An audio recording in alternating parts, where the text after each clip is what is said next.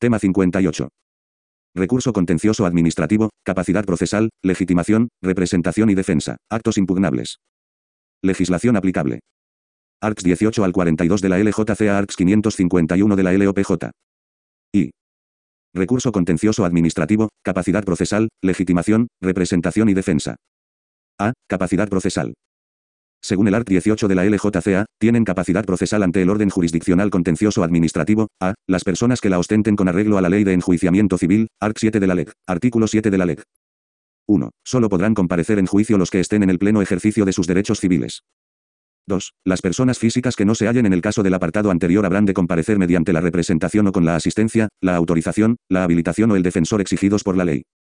3. Por los concebidos y no nacidos comparecerán las personas que legítimamente los representarían si ya hubieren nacido. 4. Por las personas jurídicas comparecerán quienes legalmente las representen. 5. Las masas patrimoniales o patrimonios separados a que se refiere el número cuarto del apartado 1 del artículo anterior comparecerán en juicio por medio de quienes, conforme a la ley, las administren. 6. Las entidades sin personalidad a que se refiere el número quinto del apartado 1 del artículo anterior comparecerán en juicio por medio de las personas a quienes la ley, en cada caso, atribuya la representación en juicio de dichas entidades. 7. Por las entidades sin personalidad a que se refiere el número séptimo del apartado 1 y el apartado 2 del artículo anterior comparecerán en juicio las personas que, de hecho, o en virtud de pactos de la entidad, actúen en su nombre frente a terceros. 8. Las limitaciones a la capacidad de quienes estén sometidos a concurso y los modos de suplirlas se regirán por lo establecido en la ley concursal. B. Los menores de edad para la defensa de aquellos de sus derechos e intereses legítimos cuya actuación les esté permitida por el ordenamiento jurídico sin necesidad de asistencia de la persona que ejerza la patria potestad, tutela o curatela. C. Los grupos de afectados, uniones sin personalidad o patrimonios independientes o autónomos, entidades todas ellas aptas para ser titulares de derechos y obligaciones al margen de su integración en las estructuras formales de las personas jurídicas. También tendrán capacidad procesal ante el orden jurisdiccional contencioso administrativo cuando la ley así lo declare expresamente. B. Legitimación Legitimación activa. 1. Según el art. 19 de la LJCA, están legitimados ante el orden jurisdiccional contencioso administrativo, a, las personas físicas o jurídicas que ostenten un derecho o interés legítimo. B. Las corporaciones, asociaciones, sindicatos y grupos de afectados, uniones sin personalidad o patrimonios independientes o autónomos y entidades que resulten afectados o estén legalmente habilitados para la defensa de los derechos e intereses legítimos colectivos. C. La Administración del Estado, cuando ostente un derecho o interés legítimo, para impugnar los actos y disposiciones de la Administración de las comunidades autónomas y de los organismos públicos vinculados a estas, así como los de las entidades locales. De conformidad con lo dispuesto en la legislación de régimen local, y los de cualquier otra entidad pública no sometida a su fiscalización. D. La Administración de las comunidades autónomas, para impugnar los actos y disposiciones que afecten al ámbito de su autonomía, emanados de la Administración del Estado y de cualquier otra administración u organismo público, así como los de las entidades locales. De conformidad con lo dispuesto en la legislación de régimen local. E. Las entidades locales territoriales, para impugnar los actos y disposiciones que afecten al ámbito de su autonomía, emanados de las administraciones del Estado y de las comunidades autónomas así como los de organismos públicos con personalidad jurídica propia vinculados a una y otras o los de otras entidades locales. F. El Ministerio Fiscal para intervenir en los procesos que determine la ley. G. Las entidades de derecho público con personalidad jurídica propia vinculadas o dependientes de cualquiera de las administraciones públicas para impugnar los actos o disposiciones que afecten al ámbito de sus fines. H. Cualquier ciudadano, en ejercicio de la acción popular, en los casos expresamente previstos por las leyes. 2. La administración autora de un acto está legitimada para impugnarlo ante este orden jurisdiccional, previa su declaración de lesividad para el interés público en los términos establecidos por la ley. 3. El ejercicio de acciones por los vecinos en nombre e interés de las entidades locales se rige por lo dispuesto en la legislación de régimen local.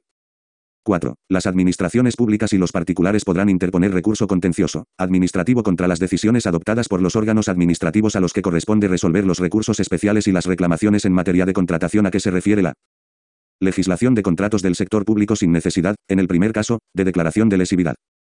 5. Tendrán legitimación para recurrir ante el orden jurisdiccional contencioso administrativo las resoluciones del Tribunal Administrativo del Deporte que se dicten en asuntos de disciplina deportiva en materia de dopaje, todas las personas mencionadas en el artículo 40. 4 de la Ley Orgánica de Protección de la Salud del Deportista y Lucha contra el Dopaje en la Actividad Deportiva, el deportista o sujeto afectado por la resolución, la eventual parte contraria en la resolución o los perjudicados por la decisión la Federación Deportiva Internacional correspondiente, el organismo antidopaje del país de residencia del sujeto afectado, la Agencia Española de Protección de la Salud en el Deporte. La Agencia Mundial Antidopaje y el Comité Olímpico Internacional o el Comité Paralímpico Internacional cuando la resolución afecte a los Juegos Olímpicos o Juegos Paralímpicos. 6. Si la legitimación de las partes derivare de alguna relación jurídica transmisible, el causa habiente podrá suceder en cualquier estado del proceso a la persona que inicialmente hubiere actuado como parte. Legitimación para la defensa del derecho de igualdad de trato entre mujeres y hombres. Para la defensa del derecho de igualdad de trato entre mujeres y hombres, además de los afectados y siempre con su autorización, estarán también legitimados los sindicatos y las asociaciones legalmente constituidas cuyo fin primordial sea la defensa de la igualdad de trato entre mujeres y hombres, respecto de sus afiliados y asociados, respectivamente. Cuando los afectados sean una pluralidad de personas indeterminada o de difícil determinación, la legitimación para demandar en juicio la defensa de estos intereses difusos corresponderá exclusivamente a los organismos públicos con competencia en la materia a los sindicatos más representativos y a las asociaciones de ámbito estatal cuyo fin primordial sea la igualdad entre mujeres y hombres, sin perjuicio, si los afectados estuvieran determinados, de su propia legitimación procesal. La persona acosada será la única legitimada en los litigios sobre acoso sexual y acoso por razón de sexo, exceptuados de la interposición del recurso contencioso administrativo no pueden interponer recurso contencioso administrativo contra la actividad de una administración pública, a, los órganos de la misma y los miembros de sus órganos colegiados, salvo que una ley lo autorice expresamente. b. Los particulares cuando obren por delegación o como meros agentes o mandatarios de ella. C. Las entidades de derecho público que sean dependientes o estén vinculadas al Estado, las comunidades autónomas o las entidades locales, respecto de la actividad de la administración de la que dependan. Se exceptúan aquellos a los que por ley se haya dotado de un estatuto específico de autonomía respecto de dicha administración. Legitimación pasiva. 1. Se considera parte demandada. A. Las administraciones públicas o cualesquiera de los órganos mencionados en el artículo 1. 3. Congreso de los Diputados, del Senado, del Tribunal Constitucional, del Tribunal de Cuentas y del Defensor del Pueblo, así como de las asambleas legislativas de las comunidades autónomas y de las instituciones autonómicas análogas al Tribunal de Cuentas y al Defensor del Pueblo, Consejo General del Poder Judicial y la actividad administrativa de los órganos de gobierno de los juzgados y tribunales, y la administración electoral, contra cuya actividad se dirija el recurso. B. Las personas o entidades cuyos derechos o intereses legítimos pudieran quedar afectados por la estimación de las pretensiones del demandante. C. Las aseguradoras de las administraciones públicas, que siempre serán parte codemandada junto con la administración a quien aseguren. 2. A efectos de lo dispuesto en el párrafo A, del punto anterior, cuando se trate de organismos o corporaciones públicas sujetos a fiscalización de una administración territorial, se entiende por administración demandada. A. El organismo o corporación autores del acto o disposición fiscalizados, si el resultado de la fiscalización es aprobatorio. B. La que ejerza la fiscalización, si mediante ella no se aprueba íntegramente el acto o disposición. 3. En los recursos contra las decisiones adoptadas por los órganos administrativos a los que corresponde resolver los recursos especiales y las reclamaciones en materia de contratación a que se refiere la legislación de contratos del sector público, los citados órganos no tendrán la consideración de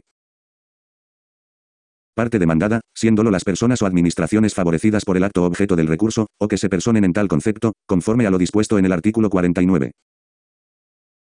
4. Si el demandante fundara sus pretensiones en la ilegalidad de una disposición general, se considerará también parte demandada a la administración autora de la misma, aunque no proceda de ella la actuación recurrida. C. Representación y defensa.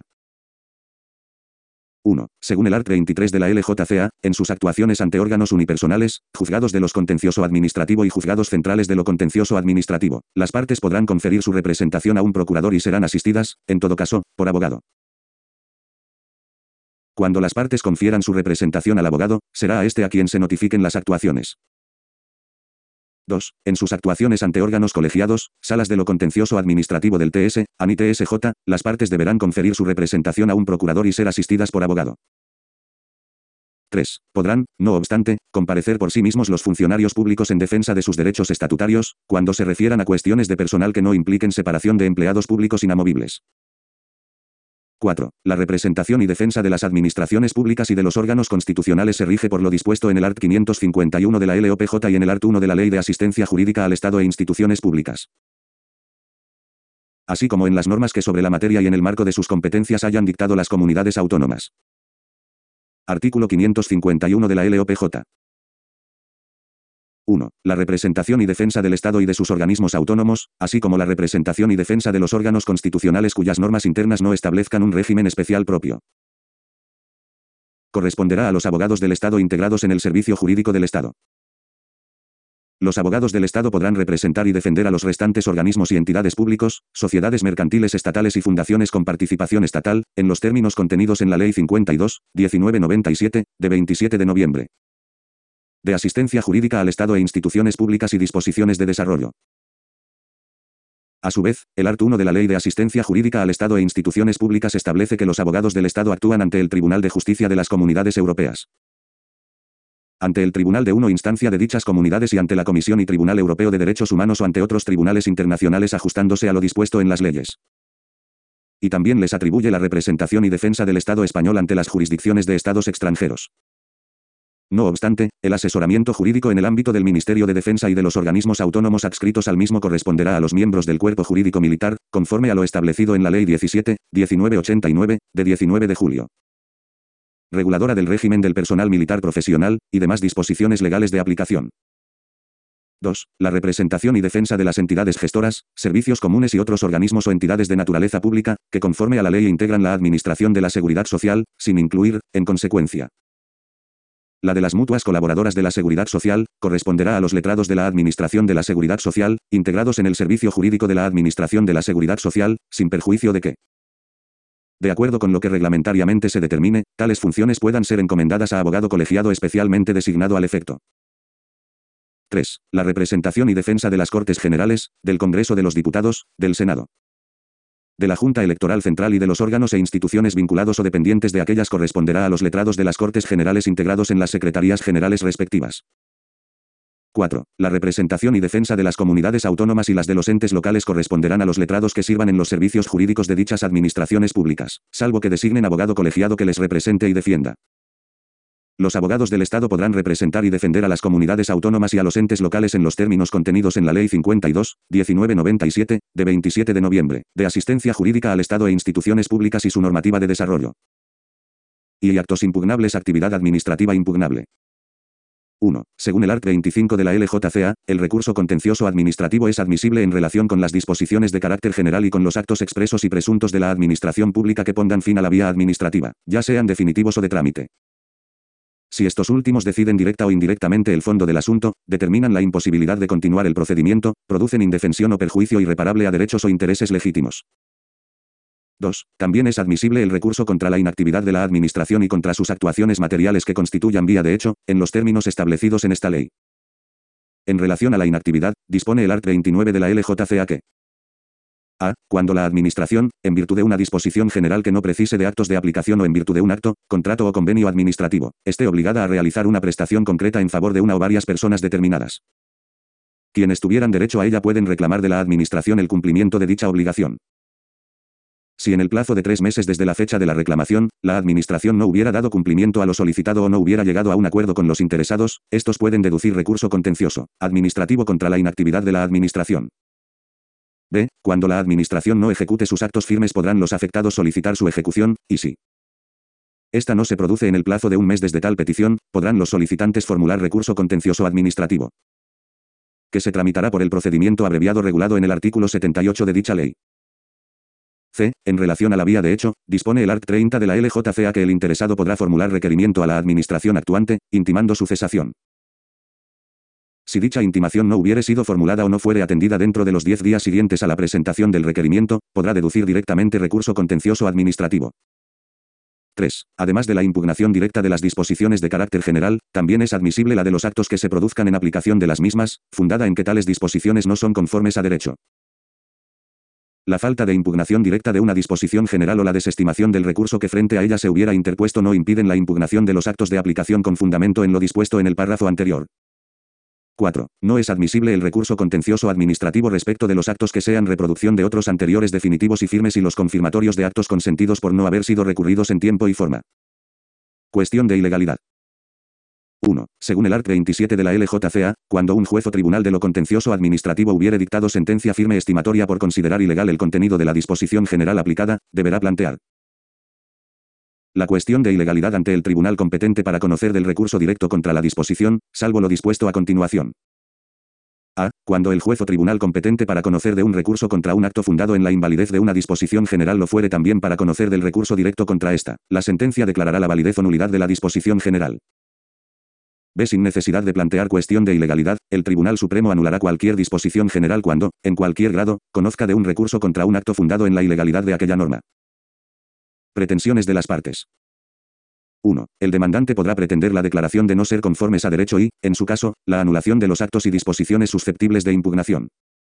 2. También podrá pretender el reconocimiento de una situación jurídica individualizada y la adopción de las medidas adecuadas para el pleno restablecimiento de la misma, entre ellas la indemnización de los daños y perjuicios, cuando proceda. 3. Cuando el recurso se dirija contra la inactividad de la administración pública, el demandante podrá pretender del órgano jurisdiccional que condene a la administración al cumplimiento de sus obligaciones en los concretos términos en que estén establecidas.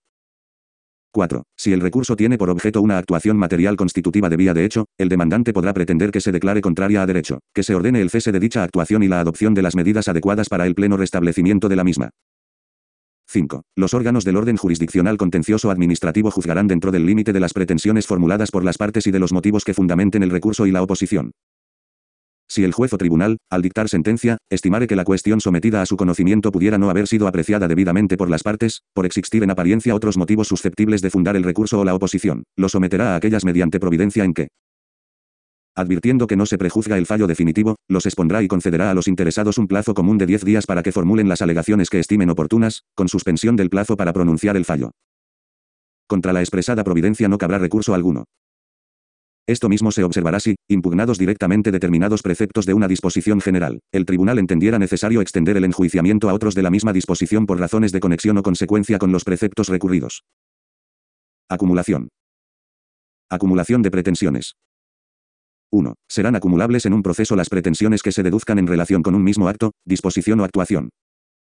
2. Lo serán también las que se refieran a varios actos, disposiciones o actuaciones cuando uno sean reproducción, confirmación o ejecución de otros o exista entre ellos cualquier otra conexión directa. 3. El actor podrá acumular en su demanda cuantas pretensiones reúnan los requisitos señalados anteriormente. 4. Si el secretario judicial no estimare pertinente la acumulación, dará cuenta al tribunal, quien, en su caso, ordenará a la parte que interponga por separado los recursos en el plazo de 30 días. Si no lo efectuare, el juez tendrá por caducado aquel recurso respecto del cual no se hubiere dado cumplimiento a lo ordenado. Ampliación del recurso contencioso administrativo. 1. Si antes de la sentencia se dictare o se tuviere conocimiento de la existencia de algún acto, disposición o actuación que guarde con el que sea objeto del recurso en tramitación la relación prevista en el apartado anterior, el demandante podrá solicitar. Dentro del plazo para interponer el recurso contencioso administrativo, la ampliación del recurso a aquel acto administrativo, disposición o actuación. 2. De esta petición, que producirá la suspensión del curso del procedimiento, el secretario judicial dará traslado a las partes para que presenten alegaciones en el plazo común de cinco días. 3. Si el órgano jurisdiccional accediere a la ampliación, continuará la suspensión de la tramitación del proceso en tanto no se alcance respecto de aquella el mismo estado que tuviere el procedimiento inicial. 4. Será asimismo aplicable lo dispuesto en este apartado cuando en los recursos contencioso, administrativos interpuestos contra actos presuntos la Administración dictare durante su tramitación resolución expresa respecto de la pretensión inicialmente deducida. En tal caso podrá el recurrente a. Desistir del recurso interpuesto con fundamento en la aceptación de la resolución expresa que se hubiere dictado.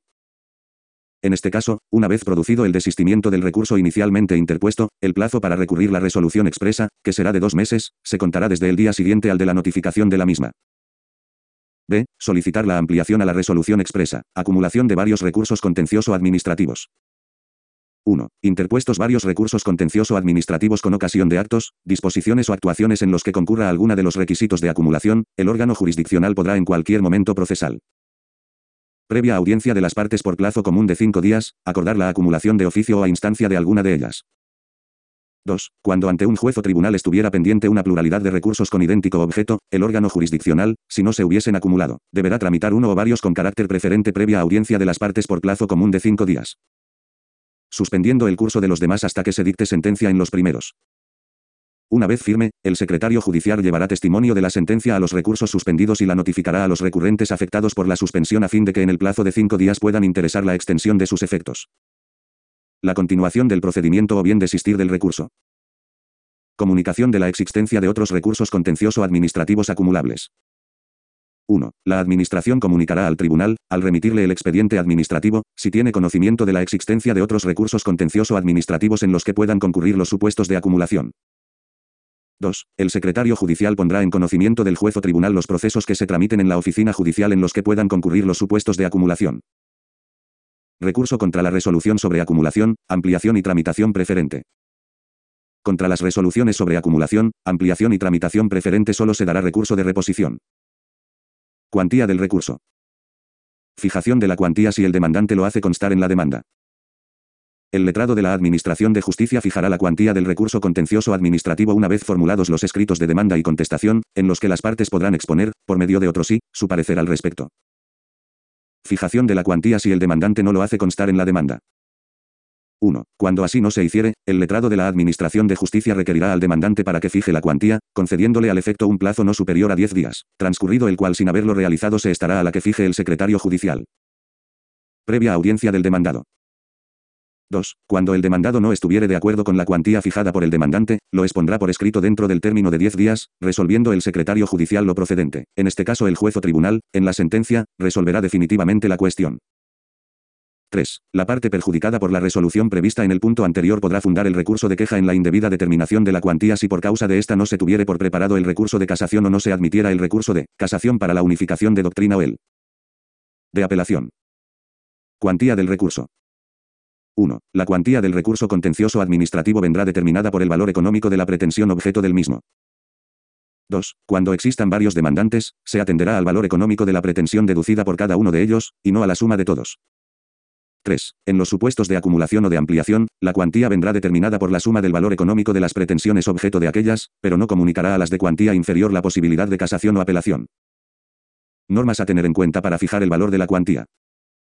Para fijar el valor económico de la pretensión se tendrán en cuenta las normas de la legislación procesal civil, con las especialidades siguientes. A. Cuando el demandante solicite solamente la anulación del acto, se atenderá al contenido económico del mismo, para lo cual se tendrá en cuenta el débito principal, pero no los recargos, las costas ni cualquier otra clase de responsabilidad. Salvo que cualquiera de estos fuera de importe superior a aquel. B. Cuando el demandante solicite, además de la anulación, el reconocimiento de una situación jurídica individualizada, o cuando solicite el cumplimiento de una obligación administrativa, la cuantía vendrá determinada. Primero, por el valor económico total del objeto de la reclamación, si la administración pública hubiere denegado totalmente, en vía administrativa, las pretensiones del demandante. Segundo, por la diferencia de la cuantía entre el objeto de la reclamación y el del acto que motivó el recurso, si la administración hubiera reconocido parcialmente, en vía administrativa, las pretensiones del demandante. Cuantía indeterminada. 1. Se reputarán de cuantía indeterminada los recursos dirigidos a impugnar directamente las disposiciones generales, incluidos los instrumentos normativos de planeamiento urbanístico.